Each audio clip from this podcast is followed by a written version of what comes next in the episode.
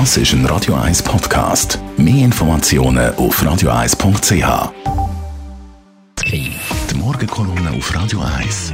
Präsentiert von Autop und Stützliwösch.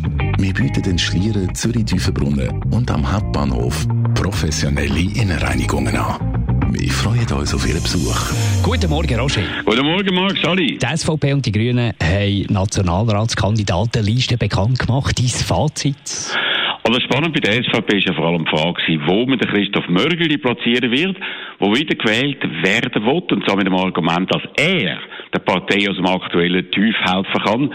Und das mit einem aktiven, aggressiveren Wahlkampf, wie er mir in einer Sendung gesagt hat. Aber bei seinen Leuten, bei der SVP, sieht man das anders. Dort zählt man nicht auf den Mörgeli-Effekt und hat ihn auf den bescheidenen 15. Platz gesetzt. Und das wohl auch mit dem Argument, dass der Mörgeli mit seinem negativen Image der Partei auch mehr schaden könnte als nützen. Damit sind jetzt also am Blocher Intimus Mörgeli seine Chancen, wieder nach Bern gewählt zu werden, mehr als bescheiden.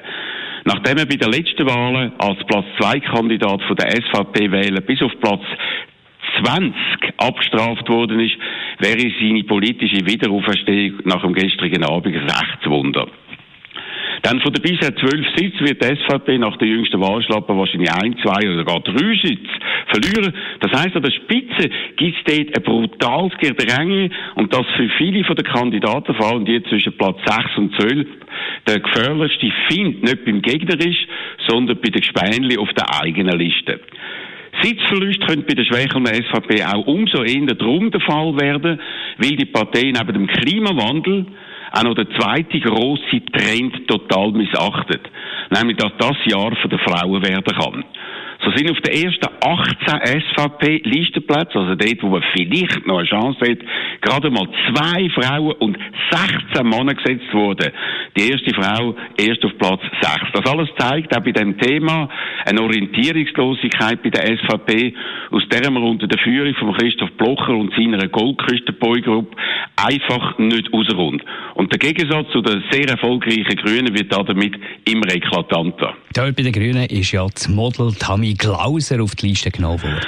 Sie ist auf Platz 10 gesetzt worden, also, also eigentlich ohne echte Wahlchance. Aber bei den Promis gelten ja andere Regeln, wie die letzten Wahlen mit dem Spitzenresultat von Roger Köppel gezeigt haben. Also ist vieles möglich. Aber entscheidender ist das Signal, das die Grünen da damit setzen. Sie unterstreichen nicht nur ihr Anliegen, Frauen gezielt zu fördern, und das machen sie ja konsequent, weil bei ihnen zwei Frauen auf den ersten beiden Plätzen stehen, also von den bisherigen und prominenten Politikern Balthasar Glättli und Bastien Giraud. Sie verfolgen generell einen Kurs, wo der Frauenanteil auf der Liste bei 50 Prozent sein soll. Und mit der Tammy Glauser holen sie sich natürlich zusätzlich Sympathie bei der LGBTQ-Community, also bei Schwulen und Lesben, wo so ein gewisses, nicht zu verachtendes Wählpotenzial besteht. Und Tammy Glauser wird gezielt als ernsthafte Kandidatin lanciert, so heute mit einem präzis platzierten grossen Interview im Tagesanzeiger. Und so wird der Unterschied zwischen den Grünen auf der einen und der SVP auf der anderen Seite immer größer und für viele Wähler immer klarer. Die Frage ist, wie sich Parteien zwischen diesen beiden Polen jetzt noch profilieren können, wenn sie ihre Liste definitiv verabschieden. Ja, das Wahljahr 2019 ist unter vielen Aspekten besonders.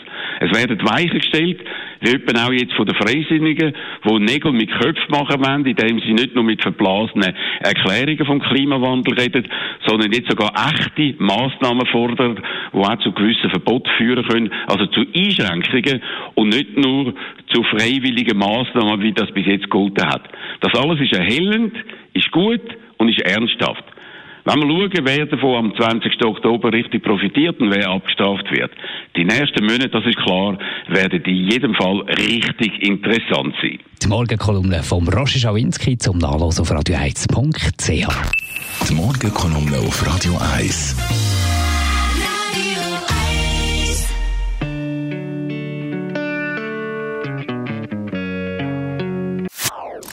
Das ist ein Radio 1 Podcast. Mehr Informationen auf radio1.ch.